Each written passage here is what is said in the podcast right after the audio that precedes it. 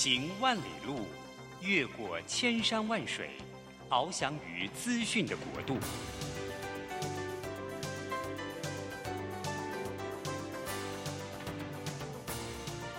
以全方位的视野，飞向更高更远的目标。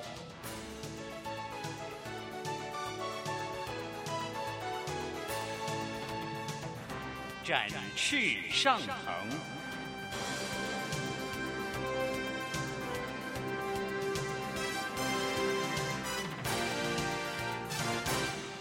职场轻松学，本节目是由世界级电动巴士制造整合营运商唐荣车辆科技独家赞助播出。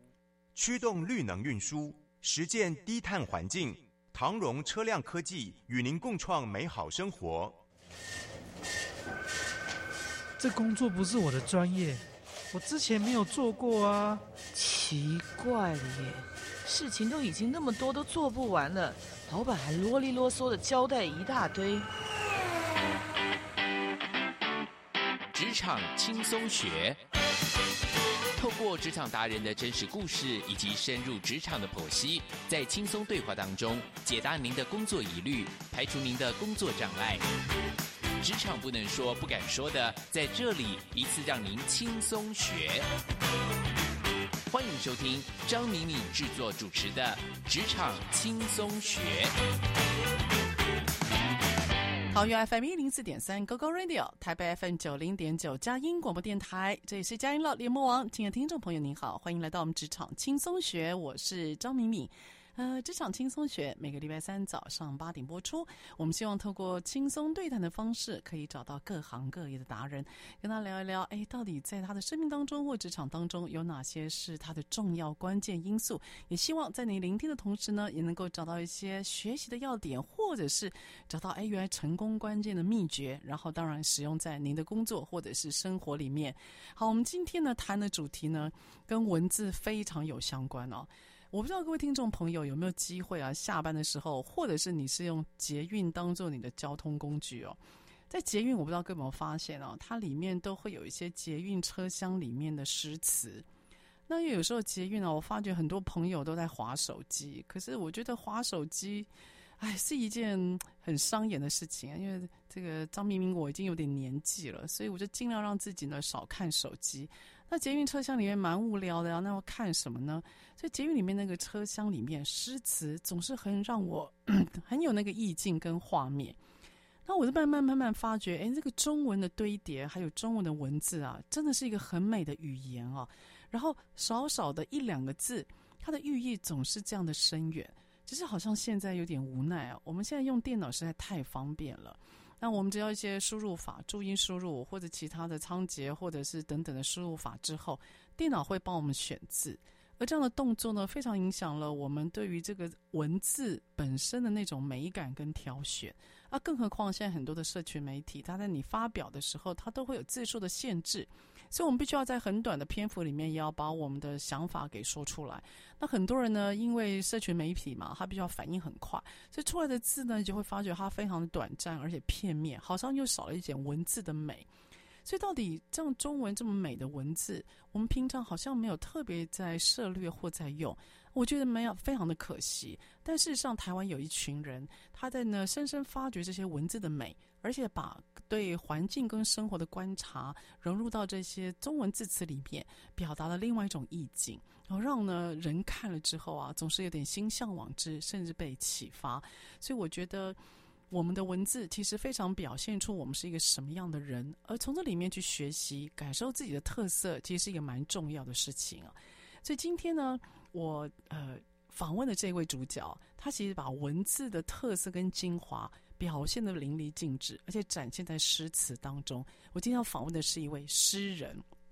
我不知道台湾的诗人，各位听众朋友，你认识有几位？哎，可能有人说一说余光中啦、杨牧啊、郑愁予啊这些经典的文字所表达出来思想的，这些呃，算是台湾很棒的诗人代表。这些诗人也定义了非常多我们以前的回忆。但现在呢，你对于诗，你会想到谁呢？其实台湾有非常多的新生代的诗人，他投入到文字当中，而且呢，呃，慢慢的把我们这一代的人，我们的想法，还有我们的环境也融入到这些美妙的文字里面。今天我请到的这位台湾诗人，他在二零二零年荣获的第六届台湾诗学散文诗首奖。二零二一年赢得了第四十二届时报文学的新诗奖，第六届的乾坤新诗奖佳作，而且二零二二年今年他也开创了新诗 Podcast《到站提示音》。好，所以我今天非常开心，而且邀请到了我们台湾新诗的代表鳗鱼来到我们现场。Hello，鳗鱼你好。你好，明明好，呃，各位听众大家好。好，那个鳗鱼，首先介绍一下您自己好吗？还有，你一定要跟我们讲一下为什么你的。笔名叫鳗鱼，对，很多人都问我这个问题。那其实呃，我也是台湾长大的小孩，然后嗯，在台湾的眷村长大，然后之后呢，大学之后就到国外去，呃，居住跟这个呃，在英国还有加拿大、美国、香港都居住了比较多年。那香港基本上是我第二个家，然后在嗯两年前疫情最严重的时候，又回到了台湾。那写诗呢，是二零一七年正式开始比较活跃的开始投稿。那鳗鱼这个，很多人就说：“请问你，你为什么要选？听起来像鳗鱼饭。”我我真的要说实话，它其实一部分跟鳗鱼饭有关系的。你是是讲真的吗？我真的在讲跟吃的有关系啊、呃。其实是这样的，二零一七年，因为那个时候我在香港很呃生活很忙碌，可是呢，有一天我我妹妹就突然这个来了一个 Line 的讯息，就说。姐，这个他给了一张照片，他在搭捷运，然后他就说，我他照了一首诗，他说捷运上有诗，可是我看不懂。哦，捷运上有诗，所以跟真的跟捷运还蛮有关联的。对，然后、哦、然后我就说啊，这首诗写的很好，我也忘了是什么，但是就跟他讲了这首短诗。然后我妹就说，姐，你为什么不再投稿？我说，我其实在香港住了二十年，这段前面十八年是一个写作的这个空白，因为都在忙生活。嗯，然后那那天我就。他有过了一阵子，他就丢了一个链接过来，就是台北文学奖的这个呃征奖活动。于是呢，那个时候我就想要赶那个呃期限。对。然后那天中午呢，我就觉得赶快要投稿了。然后我就想，好吧，试试看好了。因为以前有开始写作，以前都是从小就写，但就是心情文字。嗯。但是后来呢，就这个想说，刚那个时候那天中午真的刚吃完鳗鱼饭，然后，但是一个这是一个很喷饭的理由。但是第一个。是因为我的名字，我我姓李，oh, 我的本名叫李佩玲，oh, oh. 然后李的英文我们的拼法是 L E E，对，你把它倒过来是 E E L，在英文就是 eel，eel、oh. 就是鳗鱼。哦，哎是哎，噔噔噔，对不对？哦，对，这个就解答了。但是我又觉得这个鳗鱼实在太怂了吧，于是我觉得嗯。这个水为财嘛，就有点小财迷，然后就哎，漫漫就是那个呃漫不经心的漫，浪漫的漫，三点水的漫，对，然后渔就是渔夫的渔，哦，就都就有了六点水，不错吧？对对。然后这个时候我就到 Google 去看了一下，这个笔名没有，对，于是我就。因为我其实是不太想用本名来投稿，我担心被笑，然后写的很差，所以公生活跟私生活要切开一下。于是这个漫渔就诞生了，然后它好像还蛮容易记的，所以就就朗朗上口这样。对，所以接下来我就要叫鳗鱼了。所以鳗鱼，我请问一下，你对于因为你在台湾长大嘛？同时，你到香港也生活了二十年啊，然后之前我知道你还有很多国外的经历，到时候待会儿你自己讲啊。嗯，这个有关于你自己什么时候发觉你对于文学或语言你是有偏好的？很小，语言的话就是据我妈说。嗯他说我一岁就会唱《情人再见》，然后天哪，这歌蛮老的。对，对不起，暴露年龄。然后 我我我就呃小时候我就是属于那个对语文能呃对语文很敏感，嗯，像从小小的时候就是回到家，因为妈去上班，然后担就是很紧，就是很害怕自己在家钥匙儿。然后我会把所有的国文课本、所有的健康教育、生活与伦理课本拿出来大声朗诵。你会读出来，就是你会念出来那课本的文字。对，为什么？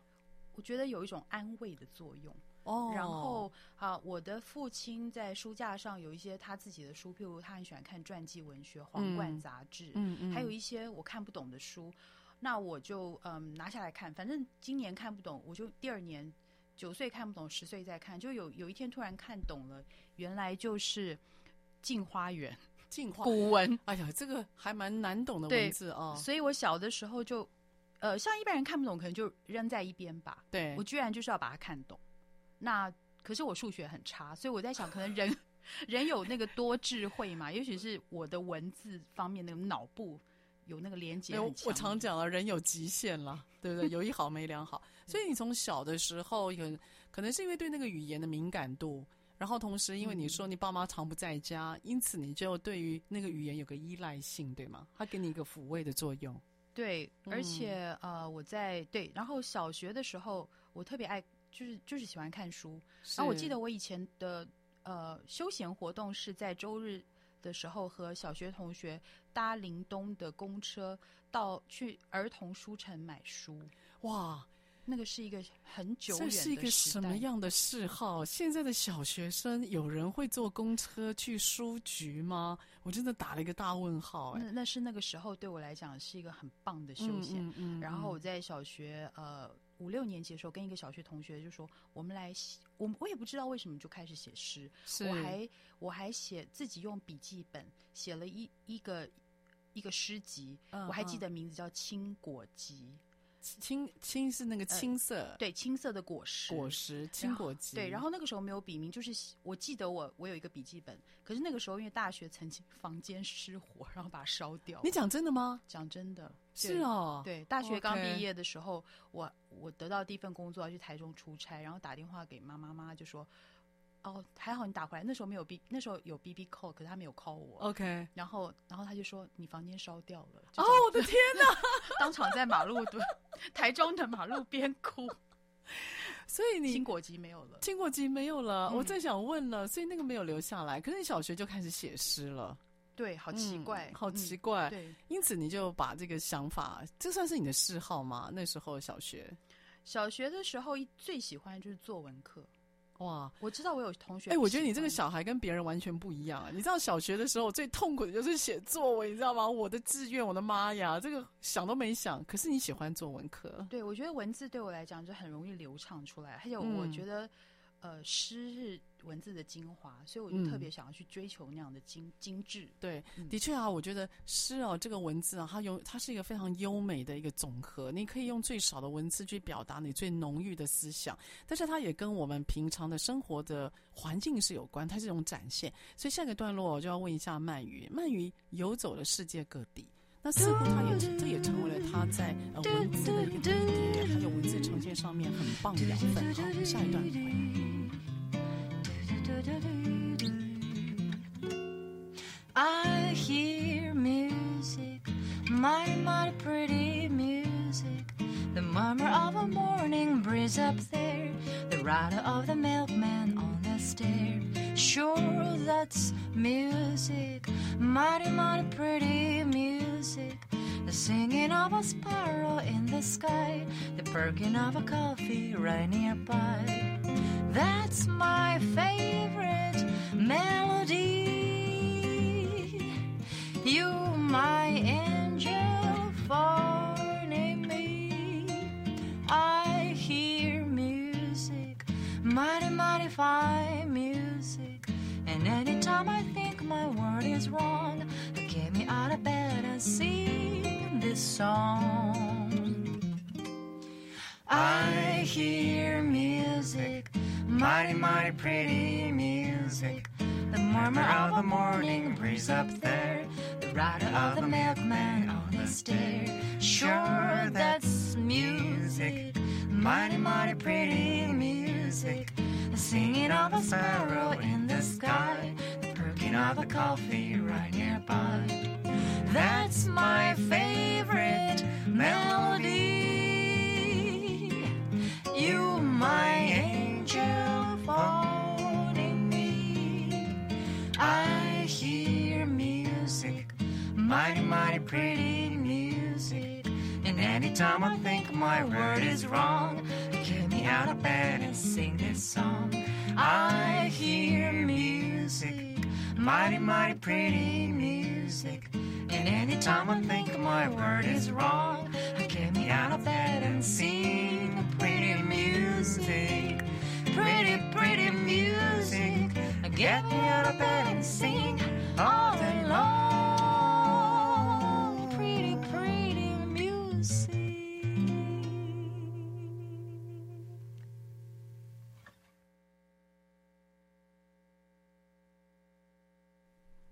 好，欢迎回到我们职场轻松学。我们今天请到的呢，是我们新诗人代表鳗鱼来到现场。他刚刚呢跟我们讲了一下他鳗鱼笔名的来源，各位跟真的跟鳗鱼饭是有关的。好，但这位鳗鱼可是不得了，他其实在人生的应该算是我们成长很重要的阶段哦，从大学毕业之后。他就开始游走世界各地，所以我好奇的是，当你今天呢、啊、对于文字的淬炼呢，能够有一定功力的时候，你觉得环境会给你什么样的算是养分呢？你可不可以谈一谈你国外的经验，以及对于你写诗的算是一个刺激吧？您觉得呢？嗯，我觉得呃，因为从我大学毕业之后呢，然后我就到先到美国去了，嗯，然后那个时候我就打算就是一般所有的留学生就是都。台湾的学留学生都是先考什么托福啊、GRE，然后就到美国读书。对对。那我我一到美国的第一个印象是有点失望，怎么跟台湾那么像呢？因为我们台湾、哦、台湾已经很美国化，就是有 Gap，然后有 McDonald's。其实台湾非常美国化。对，嗯。所以我到那边的时候，我就觉得好像无接缝的就就就融入了。但这种听起来就有点错乱，那应该融入很快啊。对，融入之后，我就觉得，嗯，当我当我在美国的时候，我就是因为是是第一站嘛，然后那个时候因为读的科系跟自己，其实读书这一方面，就是读的跟科系不是那么的原来想象的这么的适合，嗯，于是我就马上立马做了一个决定，我就我就去把它 withdraw 掉，就是。退学不读了，然后把那个钱拿了百分之九十的学费，于是开始了流浪的生活。等一下，你有跟你爸妈讲吗？他们其实基本上已经放弃我。他，我妈妈是一直说我有那个延迟的叛逆。我在我小学，我从小到大就是乖乖乖乖的，然后突然到二十几岁就不回家了，就永远的在外面流浪了。这个为什么这感觉跟我对我女儿是一样的？所以你妈、你的父母都是被告知，等、嗯、你做了决定了。呃、他们基本上。嗯我我也是会告诉他们，但是他我通常都是用一种口气说，哦，现在发生什么事，然后是被 informed 的。对，那我妈妈也还好，她很冷静。然后爸妈就是，我觉得爸妈对我来讲也是一种，嗯，他们也给我一应该有的尊重，嗯、所以然后他们也对我还蛮放心的。是，所以我就拿了这个学费呢，就开始了。在美国游走了十几个州，哇，十几个州哎！我睡过，我从我从那个，因为我是先到东岸那个 Pittsburgh，嗯，然后就东边，然后后来我就从从这个 Pittsburgh，然后到 Washington D.C.，然后到然后一直到纽约，然后再往下走，然后走到那个呃佛罗里达州，然后再横的度过那个，嗯、还到纽奥良三次，然后再到再到西岸那个 San 呃 San Francisco，你等于绕了一。一个大的半圈，对，我做了一个这个倒 L 型，倒 L 型的，对，然后然后然后我就睡过我出国那时候所有的同大学同学都出国，所有的同学的宿舍地板，然后我坐过那个 Greyhound 跟 Amtrak，就是坐。自己自己就是一个人，然后穿的很很像流浪汉一样，因为怕被抢。Oh. 那那段时间，其实你做一个人，你必须要非常的警觉，嗯，然后你必须要每天都想，你先要计好计划好你的路线，对，你要跟谁说话，你要做什么事。对一个二十几岁的女孩子来讲，那个时候我觉得是真的是一个很大的成长。嗯、那那个时候美国开始对我不一样，因为它非常的大，嗯嗯，那。台湾跟台湾的那个岛的那个概念不一样，它是个大陆哦。对，嗯、而且每一周从一一个州到另外一个州有完全不一样的感觉。是。那后来我最后呃，我我我流浪完快没钱，我就赶快回台湾赚钱。然后我就呃，因为我是教语文的，嗯，所以很努力再继续赚钱，然后再到英国去读呃硕士。所以我的那个。呃，应用语言学的硕士是在英国的伯明翰大学完成。所以你我知道你在大学的时候是念法文嘛？啊、哦，对，然后法文系，然后接下来呢，你好好不歹认份了，到英国去，你念的是语言应用，应用语言学，应用语言，对，OK，嗯，那应用语言在念什么呢？其实呢，它是嗯。呃因为它是语言学里面比较偏实用面，有很它里面有很多教学的层面，呃，比如说师资训练啦，或者是课程设计，但是它可能跟研究方面也可以，或者是比如说电脑的语言，比如说你要编字典啦，或者是呃去分析文化、地域性各个语言人。跟这个时代的转变，所以他走的是比较比较实用跟社会化的这个方面。嗯嗯，那像这样子，你的大学的法文学习，后来呢，到了美国去流浪了十几周，睡人家的地板了。哎，当你的朋友跟同学还得要收留你就对了，然后接着再到英国去念了这样子的语言，你觉得对于你写诗或文字有没有什么样的养分呢？我觉得是后面爆发出来，绝对前面所有的累积跟铺垫，就是为了。现在的这样的一个输出。嗯嗯。那那个时候呢，因为做了很多呃，之前我其实唯一就是那个时候回想，那个时候只是想到去生活，不要给自己设限。嗯、是。所以我到那边的时候，我会尽量的跟当地的人或者是跟外国学生交朋友，呃，比较不待在这个自己的。台湾的舒适圈，对对，因为那个时候还曾经有个小故事，就是我在伯明翰的时候，有一天有一个人来敲门，是一个很年轻的男孩子，他就跟我说：“你好，我是台湾这个学生会的会长，哦、那您是唯一没有交会费加入我们的，然后你要不要加入？哦、是不是钱方面有问题？我可以帮你付，只要三英镑还是五英镑这样。”他很好心啊，对，然后我就跟他说。请问你们都在做什么？然后他就说：“呃，我们我们要呃，我们其实就是在一起包包饺子，然后一起出游这样。”后来我就说：“呃，我可以交这个会费，但我应该不会去参加你们的活动。”我说：“为什么要到国外还要跟中还要包饺子，还要跟台湾人挤在一起？”对 所以我我其实是呃很愿意去用不同的语文，我脸皮比较厚。嗯，那我觉得在这个时候，当你去接触另外一些语言跟文化的刺激的时候，那个时候在所有的人格跟思路的养成。就这样这样慢慢形成。嗯嗯，其实我自己啊，就是因为我自己也会写东西哦，我真的有一个很大的体悟，就是啊，当今天你你的文字或者说你的思考要能够去更震撼别人的时候，我觉得那个环境的厚度，就环境给你的厚度，是会让你的思维会变得也会比较有有深韵。就是那个环境的厚度会让你去知道说，哦，原来有人想的跟我不一样，哦，原来我今天会经历到可能其他的刺激，所以我觉得那个多元的刺激，虽然而且没有目的性，不可有目的性哦。我觉得你就是去感受那个现场，然后让自己去经营在那个环境，不要有目的性，因为有目有目的性，你反而会变得比较急躁。嗯，我觉得如果不要急躁，然后你去感受那个环境，让自己去多元刺激之后，你的那个整个。经验的厚度吧，会给你的文字一定的深度，所以那个深度的确会让人看了比较会有感觉，而且共鸣会比较多。对，而且嗯，嗯，因为我觉得我是鼓励大家，你尤其是年轻人，嗯，不管不管怎么样，就是有机会就到处看看。对的，因为我觉得我会从几个方面来去看我得到的一些这个收获。第一个是大环境，因为你到了他们的格局比较大。然后第二个是在生活当中遇到的一些磨难，因为你一定会遇到一些挫折嘛。其实比如说像美国人就是很 friendly 啦，很友善。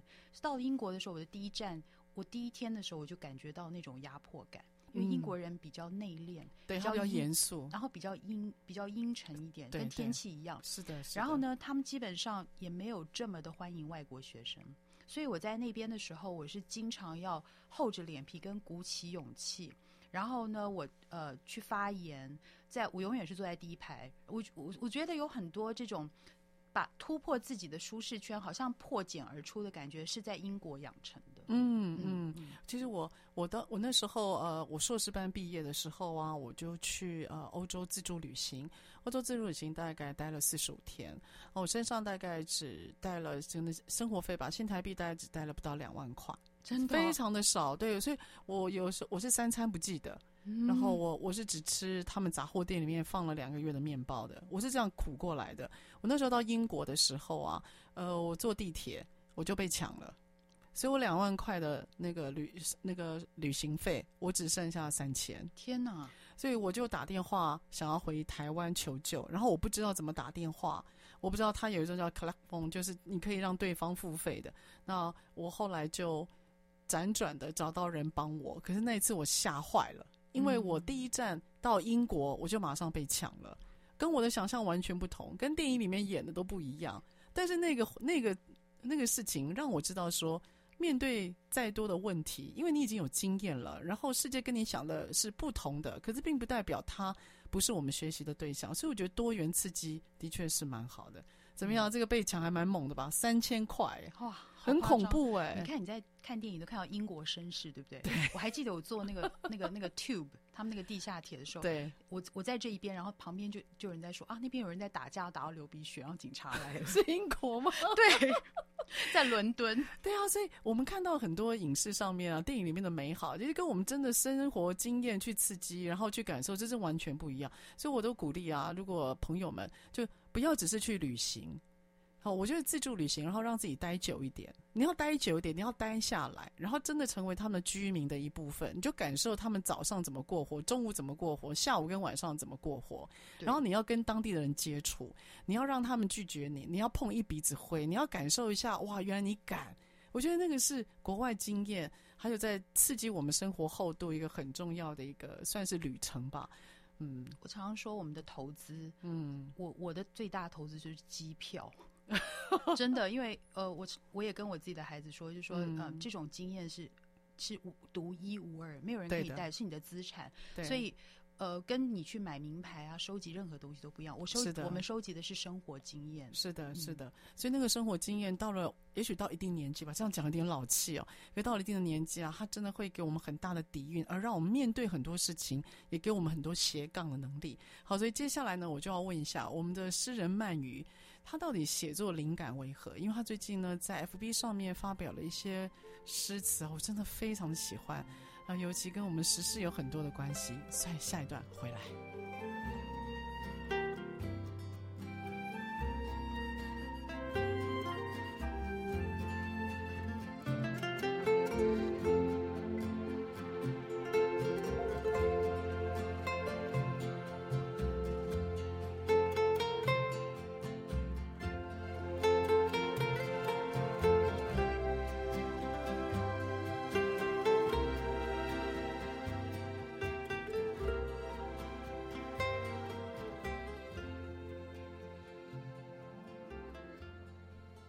好，欢迎回到我们职场轻松学。职场轻松学在每个礼拜三早上八点播出。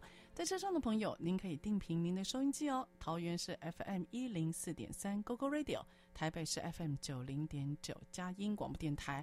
诶，在网络上面你也可以听到我们的声音。你只要上网搜寻 GoGo Radio，职场轻松学播出之后的节目，您都可以随选随听。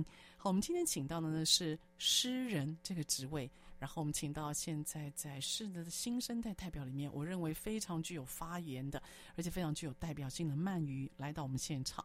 漫渔呢，他在小学的时候就发觉自己对文字，哎，有一种抚慰他的作用，因为父母不在家，哈，他是钥匙儿童。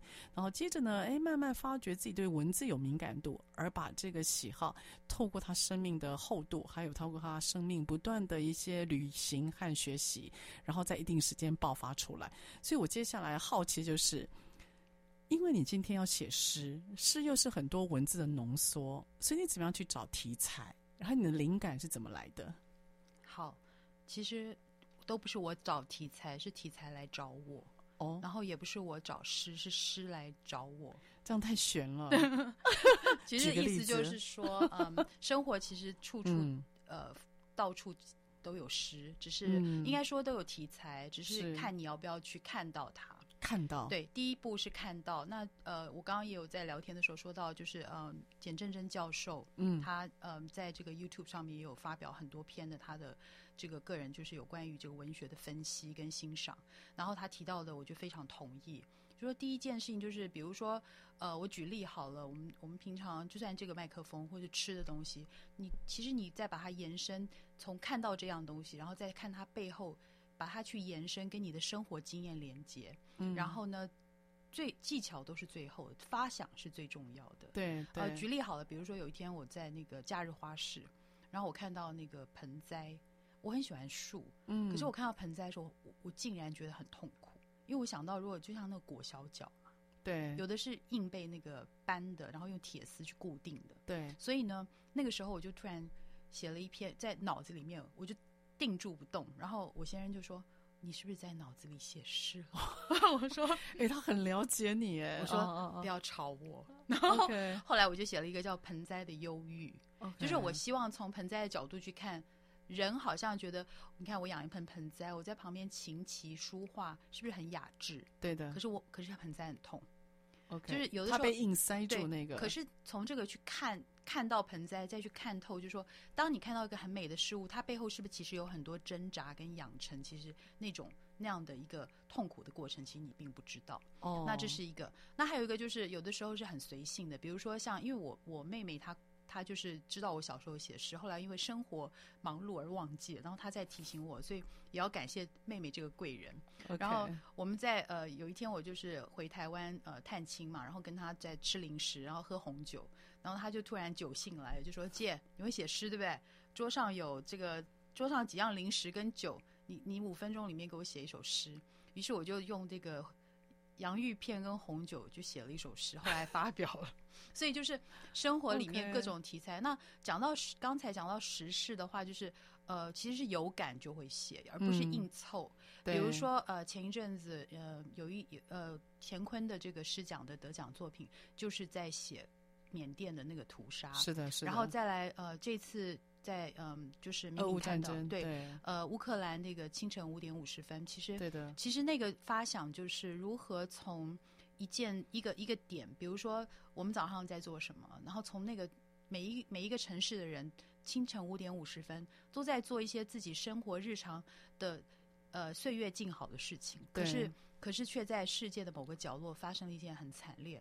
那我希望能够不说教，而用平时的文字去让大家很贴近的感受一些事情。是的，其实我要说一下，就是我看到了鳗鱼五点五十分的那个诗集啊。刚开始我不太清楚他为什么要描述五点五十分，他就描述五点五十分纽约的他正在做什么，就很平淡的生活。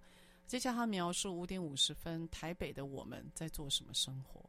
那到最后一个段落，他就写五点五十分，乌克兰的人民正在逃亡，他正在离开家庭，所以那个平淡的生活对比到目前在俄乌战争里面当地的人的生活，那个反差之大。那我刚刚就有跟鳗鱼讲说，我看到最后一个段落写到乌克兰的时候，我整个鸡皮疙瘩大爆发。就是我原我在想，原来他那个平淡的文字所对比出来的强烈的情绪啊。让我整个就超有画面的，而且我有一种好强烈的罪恶感，就是地球的另外一端有人在受苦，而五点五十分我在干嘛？其实五点五十分我真睡到翻掉去了。那可能您可能刚起床正在喝一个奶茶，您可能刚买了美而美在啃三明治，你觉得世界会如你的秩序正在走，可其实地球有另外一端，它面对的是混乱。可是鳗鱼很棒的是，它的文字看起来很平，很平实。可是却充满了画面感，所以接下来啊，我也要就是访问你啊。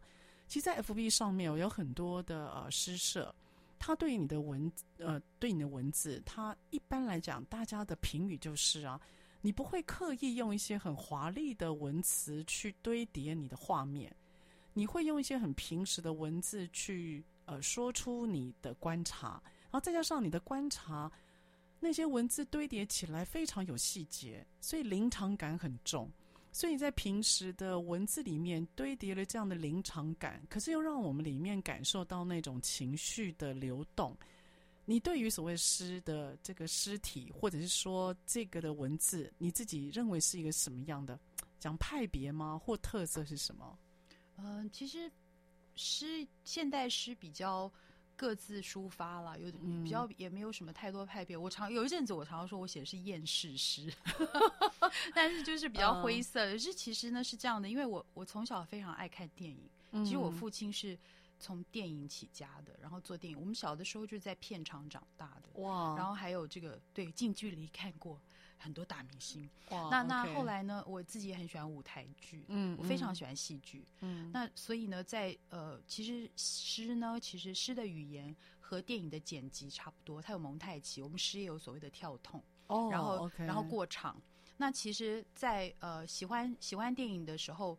呃，你看到的是一个画面，而且常常为什么有人喜欢看电影？其实基本上电影不会告诉你一件事，它是演给你看。对，对对。所以我觉得诗也应该是这个样子。嗯。呃，所谓的 show but not tell，show、嗯、就是给你看，嗯、而不是告诉你。嗯嗯。像所以，所以在呃，我自己个个人是比较喜欢用平时是，那就是我一开始就已经既定选，就是你的设定的风格，对，自然而然发展出来的风格。哦、然后我喜欢在比较。呃，简洁的文字里面去找出比较深远的意义，而且那样深远意义，我也希望是由读者自己去发展、自己去连接、自己去解读的。嗯嗯，所以当我所以当我们在看你的诗的时候，我会觉得那个贴近感很重，就是它不会让，因为有时候我在看一些诗的时候，我自己非常喜欢泰戈尔的诗，我也是哦，我觉得泰戈尔的诗哦。就是他会让我，呃，他有那种诗人的那种意语，可是会让我觉得情绪很浓烈。但他一样的，你看他的英文，他的英文并不难。那他的英文，他用的英文其实没有很难，可是他给你的情境，比如说他把爱情比喻成呃花，他把爱情比喻成鸟，他在告诉你他会喃喃，然后他会追求，他会群聚，所以我觉得你给我的画面感很重，那仿佛你在告诉我，它是一个场景，而不是一个我想要秀大家，Come on，我的诗跟文字超好的，所以我觉得你不是要 show off，我觉得你是要。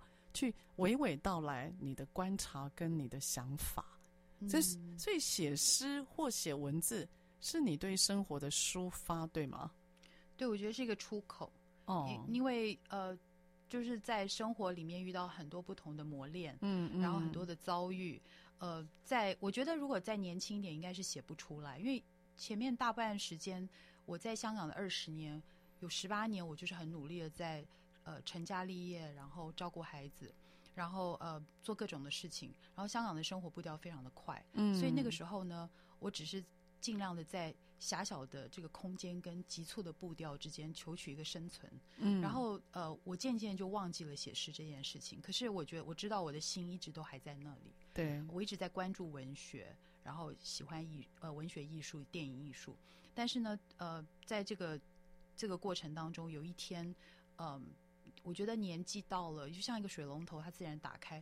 我想是因为有话要说，想要以借由文字去跟、跟别人产生一种连结。这个是我这个是我现在做的事情。嗯，你自己有没有就是你的 role model？你自己有没有特别关注哪些人的作品，而成为你就是一个向往的对象呢？嗯、我其实没有特别的，但刚刚讲到那个泰戈尔、嗯，我真的中学的时候就非常喜欢泰戈尔。然后那个时候我还记得我的书架上有。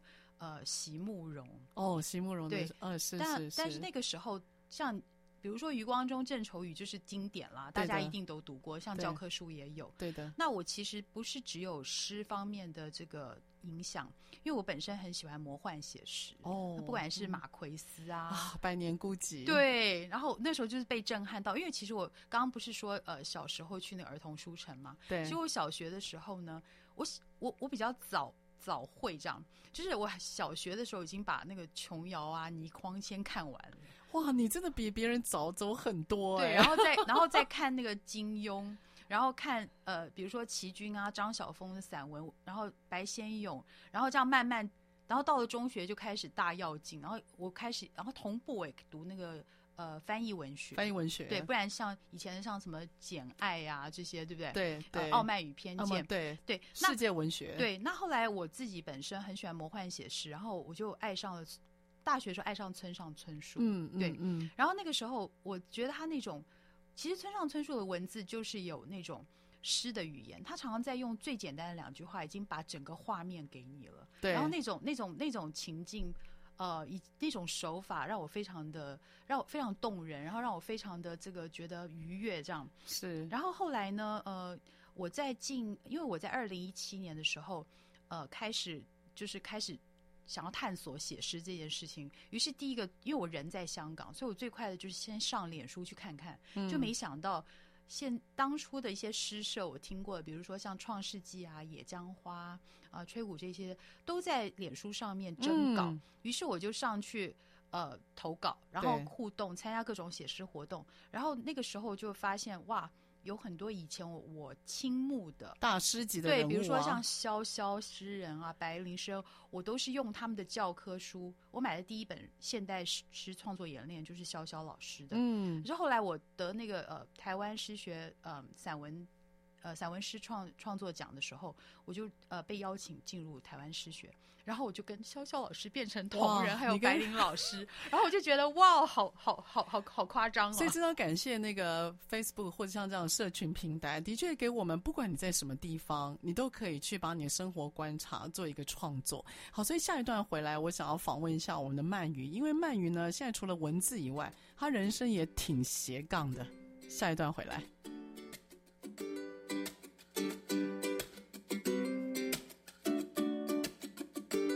How the story goes. It happened this way a year ago.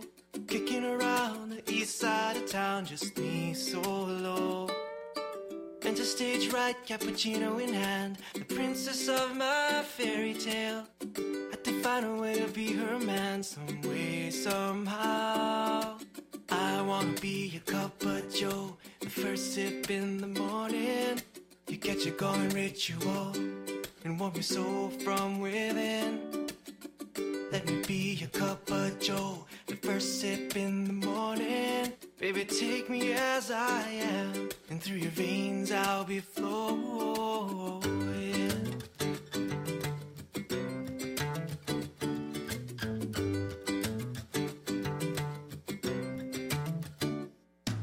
Her hair so long, the tower so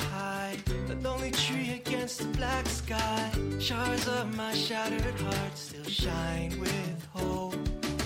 Puppy dog clothes, you can try me on. And if you're not happy, then I'll be gone. Have a drink of your double cafe mocha with soy. It's getting cold. I wanna be your cup of joe. First sip in the morning. You get your going ritual. And warm your soul from within. Whoa. Cup of joe. First sip in the morning. Baby, take me as I am. And through your veins I'll be flowing.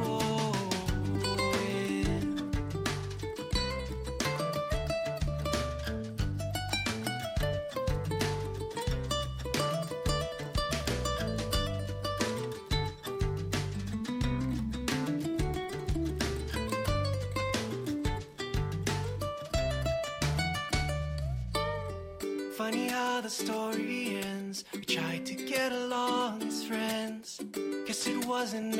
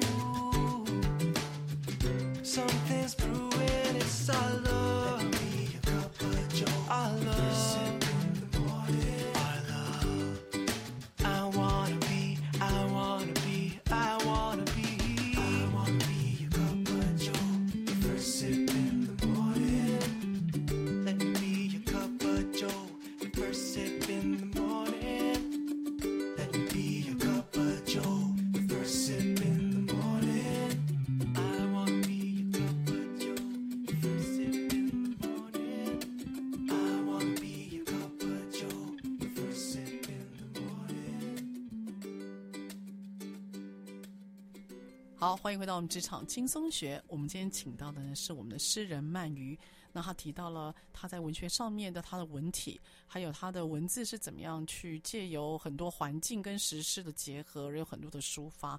所以这样的抒发，现在鳗鱼，因为你从应该是去年吧，去年从香港回到台湾嘛，啊，二零二零年，二零哦前年了，前年哦、回来一阵子了哈。嗯所以回来台湾之后啊，我知道说你把你的那个抒发吧，也不是只有在创作，你现在还有什么样的斜杠呢？也跟我们介绍一下啊。超多的。好，呃，我就是我们嗯、回来的时候呢，就很想到这个台湾美丽的东岸去享受田野的生活，于是就跑到东岸，跑到花莲去种这个芦荟。所以当农夫吗？对，当了我是真我真的是农夫这样。所以你是农妇了，还有、哎、对农妇，然后还有还有真的还有 销售农产品。那后来因为我们也很喜欢喝一些台湾的茶，然后还做了这个。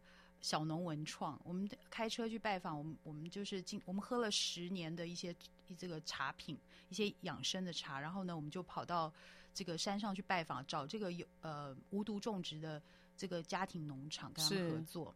然后呢，呃，除了这些以外，所以我也卖卖茶，然后种田，然后我还是猫奴，然后我最近又发现了这个 NFT，然后我就在呃自己进了元宇宙。然后开始创用诗来创这个结合，然后呢，我又开始做 podcast，然后跟随你的脚步，对，然后做一些诗的呃朗读跟生活的分享。我我的兴趣太广泛了，我对我对你的那个呃 OGSM 也很有兴趣。我只要还有量子物理，就是我更我要是有什么呃有兴趣的事情，我都想想试试看。可是曼宇，为什么你的动能这么大？嗯、你好奇是从哪里来的啊？你是说呃？对你，对你为什么就是你看起来也不像典型诗人呢？是典型诗人应该来一个很颓废，然后可能来一个什么你要全身很邋遢，然后可能需要来点酒啦，来点这个什么助，就是帮助你去灵感思考。可是你做的蛮多，可以这样讲吗？很世俗的事啊。对，你的能量从哪里来？我觉得最主要的是，呃，最主要的是不要被自己呃设限。我觉得，我觉得每一个人最大的敌人就是他自己。嗯，那我觉得，当你不要去设限，然后永远就是抱着呃所有的事都有可能性的时候，你的能量就来了。那当然，就第一个要睡饱，然后睡饱以后，呃，因为我不追剧嘛，所以我的放松其实就是在我常常在说，因为我在我的那个来广告一下我的那个 podcast 第一集那个到到站提示里面有讲讲过那个零与一，我觉得 switch on 跟 off 怎么样开跟关。随时那个切换其实是一个很重要，就像村上春树为什么要做翻译？有人访问过他，他说其实那是他的脑的放松，因为你在用你的脑的不同的这个部部位部位。对，所以我觉得当你我在切换不同斜杠的角色的时候，我其实是在放松，你在做切换，一缩一紧，嗯嗯嗯，呃，一松一紧。我我非常能够体会，就是有时候我们在一个事情专注太久的时候啊，你让自己做一个切换，进入到另外一个场域。所以有人说，我们其实不会真的累。我们其实为什么会累，是因为我们今天集中在某个地方，然后我们没有让自自己去 switch。其实，如果你把你的精力放在另外一边，你会发觉，你只要做转换，你就不会累。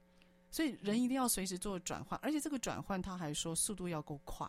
嗯，就你要能够知道说，好，我现在例如七点到九点我要做什么。所以当你很知道怎么样时间做切割，你就知道怎么去做转换。所以我觉得那个转换或者角色转换是还蛮重要的。对，而且我还会设定某个时间是我耍废，那我就尽情耍废。哦，所以你会让自己有一个自己的时间段给自己。对，比如说，因为我平常都是语文教学嘛，我在线上跟实体课都有，嗯、那我的时间很零碎。如果我不做好时间管理的话，我是没有办法做好所有的事，嗯，可是我会，比如说我会设定星期六早上我没有课，那个是我我有一个很长很长的早上到下午是我的私人时间，我会去固定吃某个地方吃早餐，某个地方喝咖啡，然后读书，或者是去逛逛这个呃，甚至跑到圆山花博去逛，就是让自己去放空跟耍废，放空就是我们讲仪式感吧。哦，可能那个时间到了，你要有个仪式感，在可以让自己有个转换在。嗯、好，因此啊，像这样子的一个转换，如果是算是你自己一个慢慢从生活里面历练出来的一个一个方式。如果现在有机会，因为我知道你在从事教育，如果我们听众朋友他有小孩，嗯、你希望他能够在文学上面或文字上面，你希望他有更多的训练的话，你会建议我们听众家长可以怎么样带着小孩子呢？我觉得第一第一个最重要的就是要陪读，哦、就是从小，如果是比较小的小孩呢，嗯、可以陪他读一些韵文啊、儿歌，然后跟他一起唱。其实那种早早年的这种幼年的输入，嗯。它其实是对脑部的这个刺激有很大的影响。是，然后呢，呃，因为一样一方面也可以培养亲子的感情跟分享，还有对美的感受。对，然后呢，接下来就小学的时候，因为我自己也有教小学跟中学的这个文学欣赏跟作文，嗯，那我发现一般来讲，在坊间很多我们就是很公式化，对。可可能就是告诉你一个题材，然后做一下心智图，然后就做了。对，可是没有人去聊天，哦，就聊聊什么？聊什么呢？什么都可以聊，会给他们二十分钟。其实很多创作是聊出来的。嗯，像呃，曾经有一个小学生，他可能就是他说我不知道写什么，他们最喜欢这样说了，我不知道要写什么，一片空白。对，第一个，我觉得我建议父母先跟孩子们先把自己放下，不要一直戴着父母的帽子，然后就去一直逼小孩说，那你就写那个什么，你一直告诉他那个东西就绝对不是他的。对对对对，所以我觉得呢，呃，可以先画画图，或者是讲一下身边喜欢的事情，由他喜欢。比如说，有小孩很喜欢宝可梦，嗯，然后或者他很他很他很喜欢打游戏，其实那个游戏也不是坏事，也可以从那里去延伸。对，所以有的时候我们就是这样子，一篇有有一次有曾经就是有个小孩，我跟他聊二十分钟，他后来就写了一千字。然后跑去投国语日报，是没有上了，但是他就很骄傲，因为他非常他妈妈吓死了，一千字，这根本是个大工程啊，对小孩，他还欲罢不能。然后他说，他后来就一直问说，我们什么时候还要上课？我我要的是那个感觉。对，那我觉得其实最重要就是你要先知道，呃，孩子要的是他喜欢什么，让他自己去表达他自己。嗯、那然后呢，呃，技巧方面，教学的技巧引导其实有很多，比如说其中一个会放音乐，让孩子们听音乐的时候，把他的感觉。想到什么关键词，先写出来，那也是一种心智图。哦，或者是画图，比如说有一首诗，我们最常我最常用的是我们在做呃，他可能读一首诗，我让他诗用图画呈现，像四格漫画的画面感，嗯、然后用那个画再去二创自己。哦，那个叫二创。对，让他有一首诗做画面，然后画面看着自己画出来图。再去写出他自己的句子，然后我才教他怎么去修饰。那个是最后、哦、陌生化修辞，那都是最后一步。嗯，发想是第一步，发想是第一步。嗯、哇，所以说，我觉得这有时候父母也可以自己做，就是至少让孩子就比较有目的性的，让孩子在比较放松跟交流的环境当中，可以有些启发在。好，因此啊，聊了这么多，我最后要问一个，我每次都会问来宾的问题。好的、嗯，所以鳗鱼，请问，如果要用一个没有生命的物体形容你？你会怎么形容你自己？好，一定要没有生命哦。如果有生命，可以是蟑螂。哦，蟑螂我收。为什么？蟑螂，蟑螂，因为我觉得蟑螂就是一个生存能力很强的小强。它在香港我们叫小强嘛。那，呃，我觉得我到哪里，就是我给我，我希望我自己是，我也一直都是随遇而安。我总是能在最。最不有趣或者是最险恶的环境去找出一些有趣的事，我觉得人就是要这样嘛。第二个，如果真的没有生命，我想是水吧。不过水也是有机体，因为水是它是它的形状是可以变化的，对对，可以包容的。哦，包容。对，而且它是可以熄灭一些火火火源的。我希望我能够做一个呃从善如流的人。是水，但是我也不为自己设限，嗯、然后能够做各种的变化，可以是固体，可以是液体，可以是气体。所以你你希望自己能够随遇而安，而且能够能够融入到每个你所处的环境当中，然后从那里面再去思考自己的整个过程，还有跟环境的连接，成为你文字的灵感。哈，好，所以今天真的很棒。那我也鼓励大家，你可以上网打一下“鳗鱼”，鳗是那个大水漫过的那个鳗。鱼是那个渔夫的鱼，鳗鱼不是鳗鱼饭的鳗鱼，就你可以打一下“鳗鱼”这个关键字，里面有非常多我们鳗鱼的作品，而且呢，他在这两年在台湾的诗学里面很多的得奖，真的是整个大爆发。它呢有非常多的文字呈现，我相信能够感动到听众朋友，所以让你自己的生活不是只有追剧，也希望文字的美可以让你感受到声韵，好吗？好，我们今天非常开心，请到了鳗鱼，我的好朋友来到现场。好，我们。下个礼拜三早上八点，我们空中再会喽，拜拜。好，拜拜。职场轻松学，本节目是由世界级电动巴士制造整合营运商唐荣车辆科技独家赞助播出。创新发展，主动参与，激励向上。唐荣车辆科技与您迎向美好未来。